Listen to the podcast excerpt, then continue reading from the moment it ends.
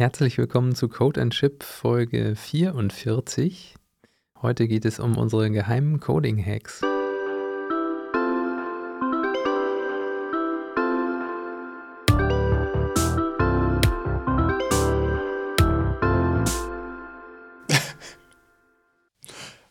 Geheim. Ganz geheim. Und nach dieser Folge sind sie nicht mehr geheim. Das heißt, ähm, eigentlich dürfen wir gar nicht zu viel verraten. Vorher nicht. Also, ja.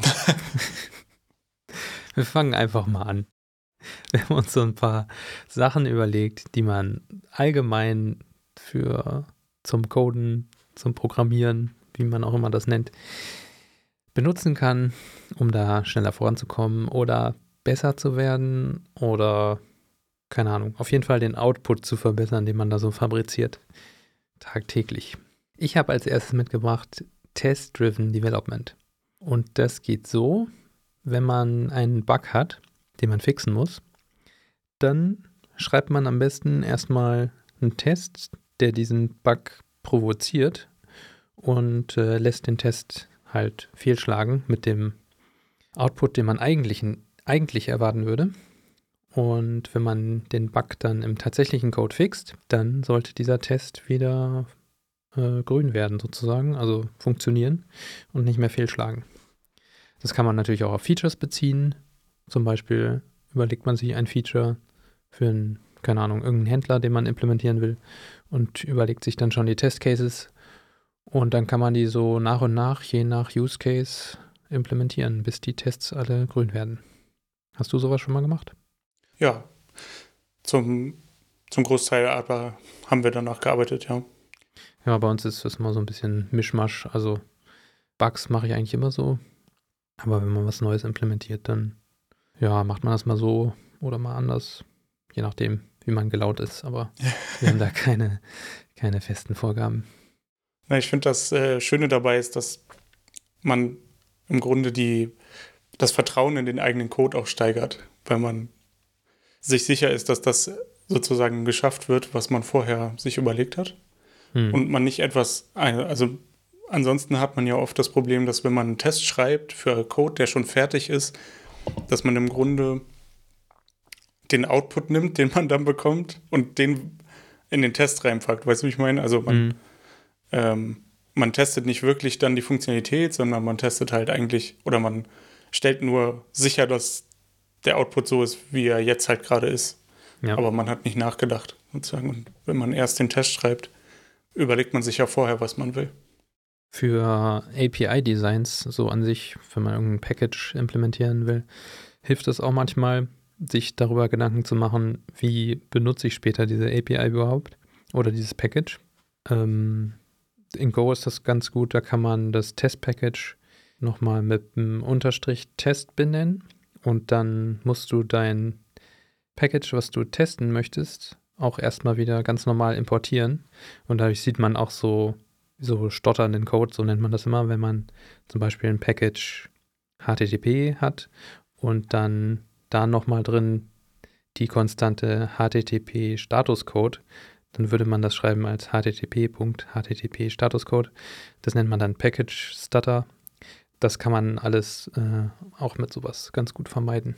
Stimmt, weil einem das sozusagen nicht auffällt, während man in dem Package arbeitet. Ne? Ja, genau. Also es fällt einem nur auf, wenn man es von außen benutzt. Man hat selten immer den Package-Namen irgendwie im Kopf, wenn man gerade da unterwegs ist. Ja, guter erster Punkt, würde ich sagen. Dazu passt eigentlich ganz gut äh, mein erster Punkt, und zwar das Single Responsibility Principle, ähm, das wir hier, glaube ich, im Podcast auch schon öfter mal in der einen oder anderen Weise besprochen haben. Im Grunde sagt es nur aus, dass man wenn man etwas macht, nur das machen soll. Also nicht man, sondern wenn ein bestimmter Code etwas macht oder wenn, ein, wenn man ein bestimmtes Feature entwickelt, dass man dann wirklich sich überlegt, was dieses Feature machen soll und dann auch wirklich nur das macht und nicht außenrum noch Sachen dran baut, die vielleicht dazugehören könnten, aber nicht so richtig Kern des Problems darstellen. Das heißt, ähm, also da gibt es noch weitere Sprüche so drumherum, also dieses One-Do uh, do one thing and do it well. Mhm. Ähm, das heißt, ich will, dass dieses Modul, diese Klasse, äh, dieser, dieser API wirklich nur ein, eine Sache macht und nicht vermischt mit anderen Dingen noch irgendwas macht. Ähm, und im Microservice-Kontext wird es noch stärker runtergebrochen, dann auf einzelne Services zum Beispiel. Das heißt, äh, man kann dann wirklich den Baum sozusagen hochgehen. Also man hat eine Klasse, die macht eine genaue Sache oder ein, ein Package oder wie auch immer man, wie auch immer das implementiert ist in der jeweiligen Sprache. Und dann wird es sozusagen größer, dann hat man ähm, vielleicht äh, eine API, die eine bestimmte Sache macht. Oder ja, und dann vielleicht ein Service. Und so kann man im Grunde sicherstellen, dass man immer, äh, dass man, dass, dass sich halt diese Grenzen nicht so, ähm, dass sich die Grenzen nicht so vermischen innerhalb eines Services. So dass es einfach klar ist, was gemacht wird und auch Änderungen in Zukunft halt total ähm, logisch sind. Ja, wenn man zum Beispiel so ein, keine Ahnung, irgendwie einen Service hat, der die eigenen User verwaltet und man hat, keine Ahnung, noch einen Service, der, ist denn sonst noch so in so einer Business Logic, keine Ahnung, Authentifizierung. Ähm, dann macht der Authentifizierungsservice wirklich nur die Authentifizierung und ähm, sowas wie, ich möchte mein, mein Nickname ändern oder mein Geburtsdatum, das würde dann halt in den User-Service fallen, dieses, äh, ja, diese User-Daten und hat im Grunde nichts mit dem Authentication-Service zu tun. Oder ich glaube, die Go Standard Library macht das ja auch ganz gut. Also da ist jedes Package irgendwie nach der Domäne benannt. Encoding JSON macht JSON-Zeugs und äh, das IO-Package ist dafür verantwortlich, Dateien einzulesen. Und ähm, du würdest nicht beides irgendwie in einem Package haben wollen, weil das eine nicht unbedingt was mit dem anderen zu tun hat. Weil JSON kannst du auch über HTTP sprechen. Genau, ja. Also es spricht ja nichts dagegen, diese Sachen miteinander zu benutzen. Genau, ja. Aber man will nicht, dass sie zusammen irgendwie sind, damit, ja, wie gesagt, damit Änderungen und, äh, und auch die Usage sozusagen einfach Sinn macht von außen. Ja, ja, passt ganz gut. Ähm, ich habe als nächstes, hm, ich habe es mir auf Englisch aufgeschrieben, Failure Patterns, also Fehlermuster. also klassische Sachen wie man nimmt eine User-Eingabe und teilt sie oder man hat irgendwas und teilt sie durch die User-Eingabe, die auch null sein kann. Das funktioniert mathematisch nicht, wenn man sich da mal tiefergehend mit beschäftigt. ähm, dann gibt es noch sowas wie den Last-Line-Effekt. Da gibt es einen relativ langen Artikel zu. Fand ich ganz spannend. Da hat das mal einer untersucht, wo meistens ein Fehler auftritt. Und meistens passiert so ein Programmierfehler irgendwie in der letzten Zeile, weil Leute machen viel Copy and Paste und passen die ersten paar Zeilen richtig an und bei der letzten vergessen sie das dann. Und so hast du dann, keine Ahnung, in irgendeinem Switch-Case zweimal die identischen Bedingungen oder, ja, beim Switch funktioniert es nicht unbedingt, aber bei irgendeiner if-Bedingung hast du dann irgendwas doppelt drin, was nicht sein sollte oder es wird dann zweimal in dieselbe Datei geschrieben, was man sich halt so vorstellen kann, wenn man einmal ein Copy-Paste vergisst anzupassen.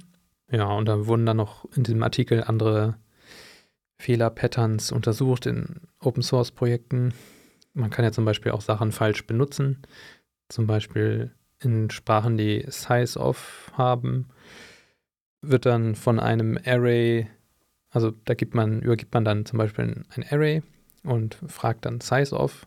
Dann ist das aber eigentlich ein Pointer und äh, man kriegt nicht die Länge des Arrays zurück, was man eigentlich haben möchte. Das sind so ja, Fehler-Patterns, die man wahrscheinlich mit im, im Laufe seines Programmiererlebens erfährt und entdeckt. Und finde ich immer ganz spannend, wenn man sowas häufiger sieht. Ja, vor allem bei dem Size-Off oder Length oder wie auch immer, hast du ja auch das Problem, dass es eine valide, validen Wert zurückgibt. Genau, das compiled und dann kommt was zurück, aber ja. es ist nicht das, was du denkst, dass es ist. Ja. Interessant ist in dem Bereich auch äh, Chaos Engineering. Also es ist sozusagen eine richtige Disziplin. Mhm ähm, wo dann sichergestellt wird, dass der Service unter verschiedensten Bedingungen, also User-Eingaben oder ne, ganz viel äh, Traffic oder wie auch immer, alles Mögliche, ähm, trotzdem noch stabil läuft und ähm, sinnvolle Responses gibt. Mhm. Also es gehört mit in diesen Bereich und Im Infrastrukturbereich nennt man das dann Chaos Engineering. Okay. Ähm, ich habe ähm, etwas, das sich eigentlich total banal anhört, aber das ist eine Sache, die mir im Leben immer wieder oder in meinem Engineering-Leben immer wieder passiert ist, dass ich sozusagen irgendwie wild rumgegoogelt habe, ähm, weil ich irgendwas nicht hinbekommen habe oder weiß ich auch nicht, dann irgendwie bei Stack Overflow geguckt habe und so die Leute haben alle dieselben Probleme vielleicht und die Lösung ist irgendwie nicht die Lösung, die man sich wünscht oder das, was man eigentlich erreichen möchte. Und die Superpower dabei ist eigentlich, den Code zu lesen von der Library, die man gerade benutzt oder von auch von der von der Standardbibliothek, was auch immer man da hat. Ähm, oder auch von Code von Kollegen, den man benutzen muss. Also wenn man die Chance hat, den Code zu lesen, wenn es keine Blackbox ist, äh, sollte man das auf jeden Fall eigentlich machen, bevor man anfängt zu googeln. Mhm. Äh, weil man, oder glaube ich zumindest in der Regel, ähm, mache ich das in letzter Zeit äh, sehr viel und bringt mich sozusagen dahin, erstens die, die Bibliothek zu verstehen und manchmal lernt man auch noch was dabei und das zweite ist halt, dass du viel genauer dein Problem lösen kannst, als von Stack Overflow was zu kopieren, was du dann vielleicht ein bisschen veränderst. Aber wenn du es nur kopierst, hast du ja gar nicht das, manchmal zumindest nicht unbedingt verstanden, ja. äh, was du da machst. Und ähm, wenn du den Code gelesen hast und dann eine Lösung gebaut hast und dann vielleicht noch googelst, weil es nicht perfekt ist und dann noch eine bessere Lösung findest, ähm, ist die Chance auch viel höher, dass es die richtige Lösung ist. Da habe ich auch noch was zu dem Thema. Ähm, da zählt für mich auch dazu, Fehlermeldungen oder so Stacktraces richtig zu lesen. Weil mir begegnet es ab und zu mal, dass Leute sich das nicht genau angucken. Also Stimmt. Das, das Programm dumpt dir da alles raus, den kompletten Pfad, wo der Code irgendwie aufgegeben hat.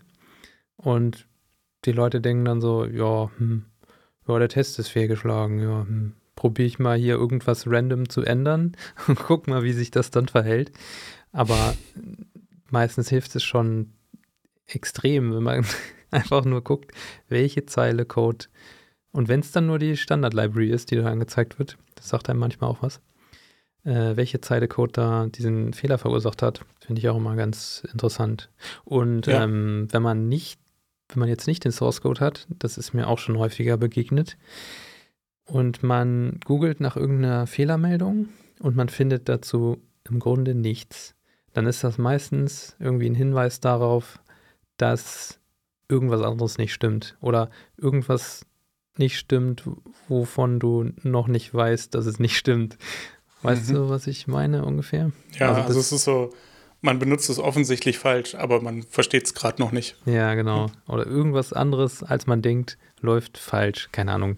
Deine Platte ist voll und du denkst irgendwie, ähm, warum kann ich jetzt hier keinen Container starten? Und ja, eigentlich ist der Server irgendwie out of äh, Disk Space. Das, das ist dann, ja, dann kommen manchmal so Fehlermeldungen raus, die hat irgendwie noch nie jemand gesehen und dazu gibt es auch keine vernünftigen Search Results. Also da muss man manchmal so ein äh, so einen Weltcheck nochmal machen. stimmt die, stimmen, stimmen meine Gesamtannahmen noch zu meinem Problem. Stimmt. Mein nächster Punkt sind Linter und Analyzer. Und zwar kann man die ja, sowohl lokal als auch in Pipelines laufen lassen. Ich habe bei mir diverse Go-Linter immer beim Speichern laufen und kriege dann die Messages irgendwie im Code angezeigt. Ich habe da auch mehr laufen, als ich brauche. Und manchmal zeigt mir das halt schon so Sachen an, wo Leute beim, beim äh, Pairing dann fragen, hey, warum ist denn das da jetzt unterstrichen? Und dann sage ich, ja, das ist hier mein Linter, der beschwert sich, weil der Variablenname zu kurz ist für den Scope. Gibt so einen Linter für Go, der das macht. Den habe ich laufen. Manchmal probiere ich einfach so Linter aus und wenn die mich irgendwann extrem nerven, schalte ich die wieder aus und dann hat sich das auch wieder. Genau, und dann kann man das Ganze auch noch mal in einer Pipeline laufen lassen. Da nimmt man dann meistens ein bisschen weniger Linter. Aber die helfen einem auch ein bisschen den Code zu verbessern. Checken zum Beispiel, ob man überall die Error Returns gecheckt hat in Go oder, keine Ahnung, einen bestimmten Style eingehalten hat. Oder dieses Package Stuttering, was wir vorhin hatten, kann man auch durch einen Linter, glaube ich, erkennen. Ja, einfach so kleine Helfer, die einen den Code ein bisschen verbessern. Ja, auch gleichmäßig machen, ne? wenn man mit verschiedenen Leuten arbeitet. Mhm. Äh, dass man die Sachen dort findet und in der Formatierung, wie man es erwarten würde. Genau. Guter Punkt. ähm, mein nächster Punkt ist auch eigentlich ein bisschen trivial, aber etwas, das man, glaube ich, nicht unterschätzen darf. Pair Programming, beziehungsweise einfach zusammenarbeiten, wenn es schon nicht Pair Programming nach Pair Programming Standard ist, äh, wie auch immer der aussieht. ja. Die ähm, möchte ich sehen, den Standard. Gibt es bestimmt in irgendeinem Buch. Also, was mir zumindest oft begegnet, ist es, dass man an, an, an Problemen arbeitet oder irgendwas implementieren will oder was auch immer man gerade macht. Und ähm, man einfach nicht richtig weiterkommt oder man hat das Gefühl, man ist knapp dran in der Lösung, aber auch nicht so richtig. Also man hat sie noch nicht, aber irgendwie ist man knapp davor. Und oftmals hilft es einfach schon, jemandem nur das Problem nochmal zu erklären, weil man, während man ein Problem erklärt, einfach auch nochmal von der anderen Seite guckt und aus seiner, aus seiner aktuellen Gedankenwelt, die ja irgendwie vorher schon definiert ist, als man sich das das erste Mal überlegt hat, rauskommt, weil man jemandem anders ja das nochmal sozusagen von vorne erklären muss. Und ganz oft ist es zumindest mir passiert, dass man dabei merkt, dass man selber einen Fehler gemacht hat oder selber etwas Bestimmtes nicht bedacht hat, was dann dazu führt, dass man gerade an dem Problem nicht weiterkommt. Hast du sowas auch schon mal erlebt? Ja, also das erlebt man ja irgendwie häufig. Man kennt das dann, wenn man irgendwie anfängt, eine E-Mail zu formulieren oder ja, manchmal merkt man es auch schon bei der Suchanfrage irgendwie, wenn man irgendwas anfängt zu googeln, aber ja, es ist auch eher selten. Aber ja, wenn man andere fragt oder irgendwas zusammenfasst, irgendein Problem, dann kommen einem manchmal noch so ein paar Pfade, die man noch nicht abgeklopft hat. Und dann kann man nochmal neu versuchen und entdeckt vielleicht die Lösung oder eine Verbesserung.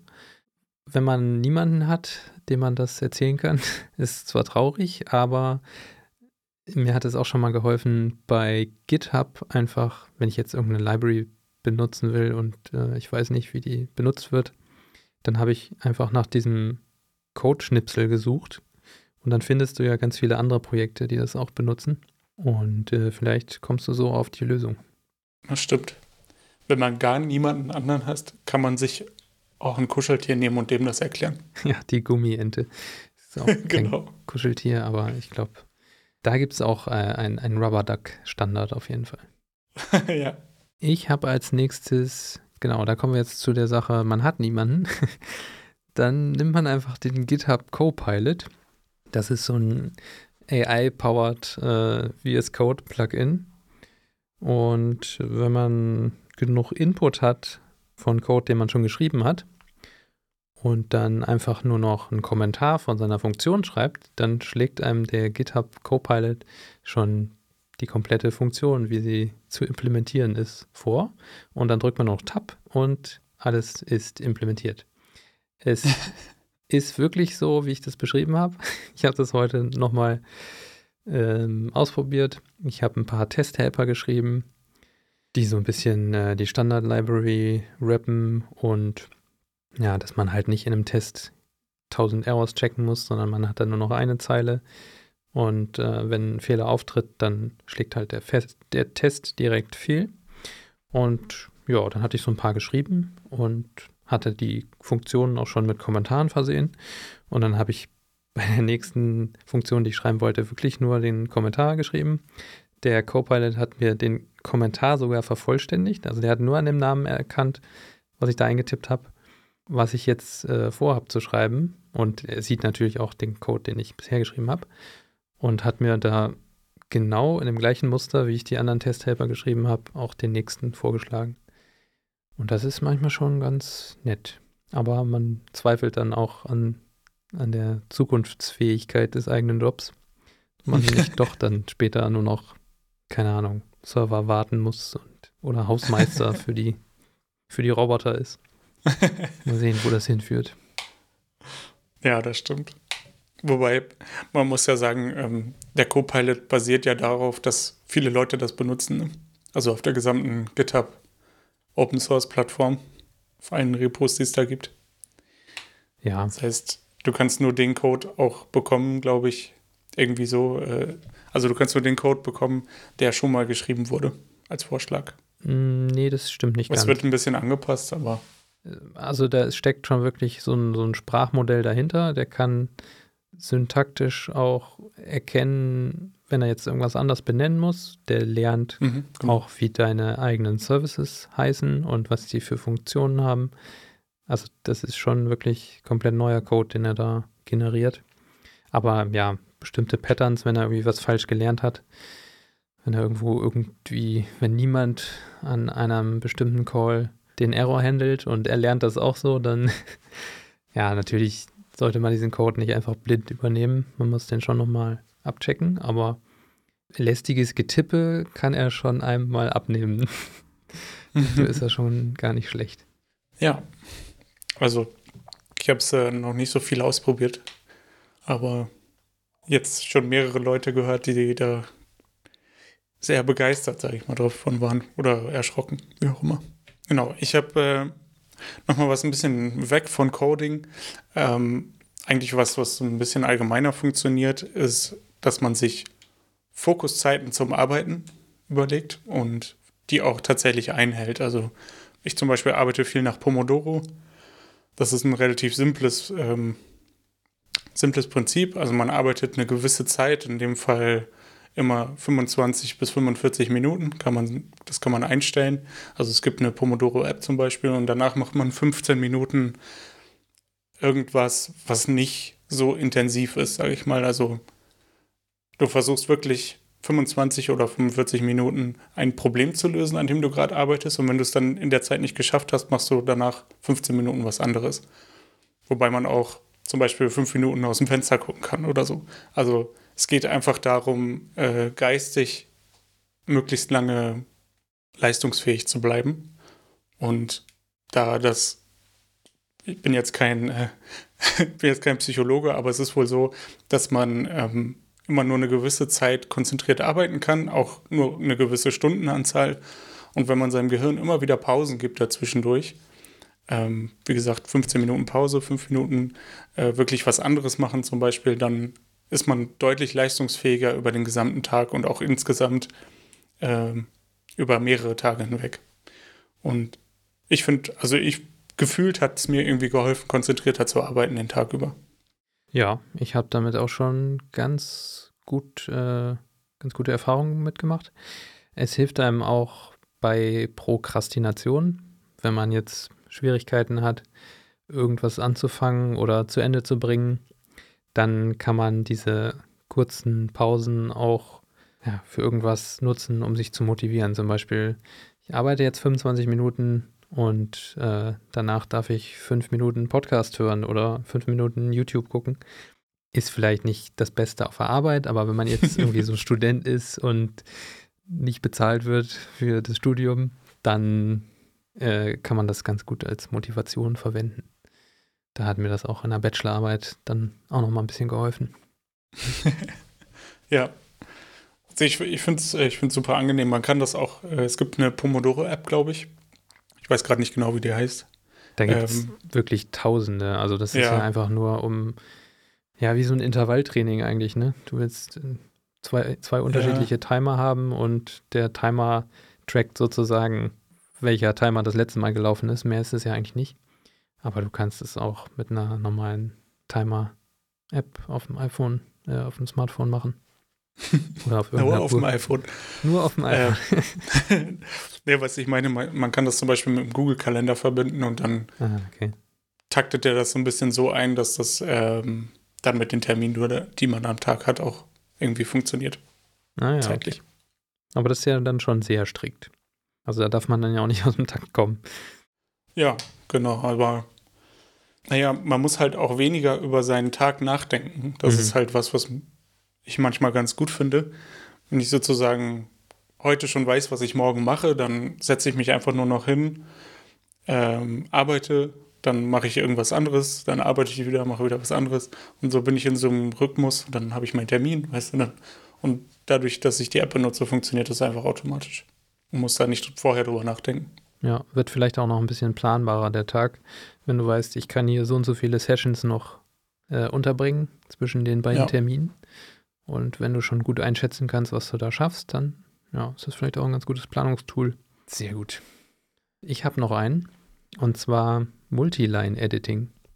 Äh, ja, das hilft einem vor allem, wenn man viel Code in kurzer Zeit verändern oder schreiben muss.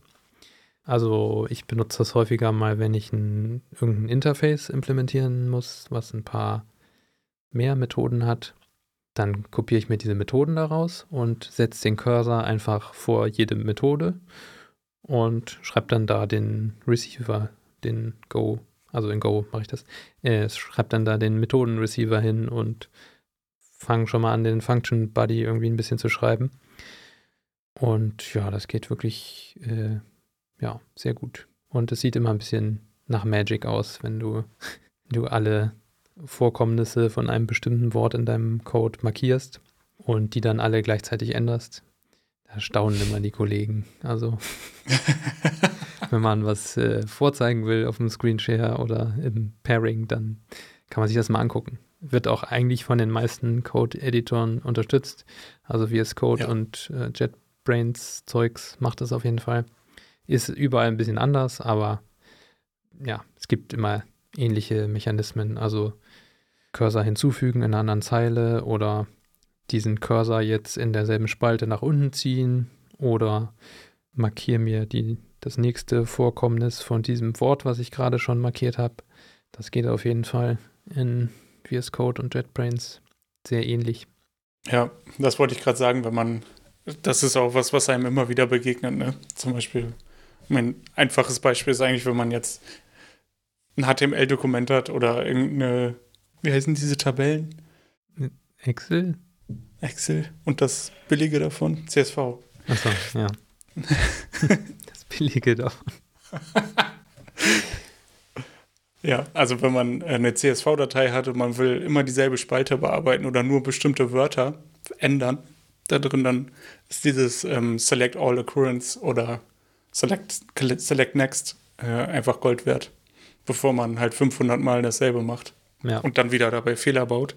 Ja, und es ist ein bisschen, bisschen visueller als Suchen und Ersetzen, weil du so eine Art Ja, ja, Vorschau im Grunde hast. Ne? Du bearbeitest das alles live oder direkt in einem und siehst, was du da eintippst und welchen Schaden du da gerade anrichtest oder auch nicht. Suchen und Ersetzen ist ja manchmal ein bisschen gefährlich. Dann das Regex-Problem sozusagen. ja, muss man sich Ja. schon sehr sicher sein. Das stimmt. Ähm, dann habe ich noch eins, was du dir gerade überlegt hast. äh, was aber auch sehr gut ist. Also es, im Grunde sich vorher, be- bevor man einen Merge-Request oder Pull-Request ähm, seinen Kollegen schickt oder so oder zum Review freigibt, einfach den Code auch nochmal oder diesen Request auch nochmal durchgucken vorher und vielleicht auch nochmal rein äh, überlegen, habe ich da jetzt in meiner Description alles reingeschrieben, was irgendwie wichtig ist für andere, um zu verstehen, was ich gemacht habe. Ähm, was habe ich überhaupt gemacht? Ne? Habe ich überhaupt eine Description? Ist auch schon immer eine gute Frage. Also ähm, und dann eben auch die Changes nochmal durchgehen. Äh, manchmal hat man ja noch auskommentierten Code drin oder irgendwas ist verschoben oder irgendeine Variablenbenennung ist irgendwie komisch, weil man gerade voll drin war und das macht aber jetzt eigentlich gar keinen Sinn mehr im, im, im Endresultat. Also solche Sachen kann man dann noch super rausfiltern, bevor die anderen sich sozusagen die Mühe machen, das durchzugucken. Und es gibt einem auch selber ein gutes Gefühl.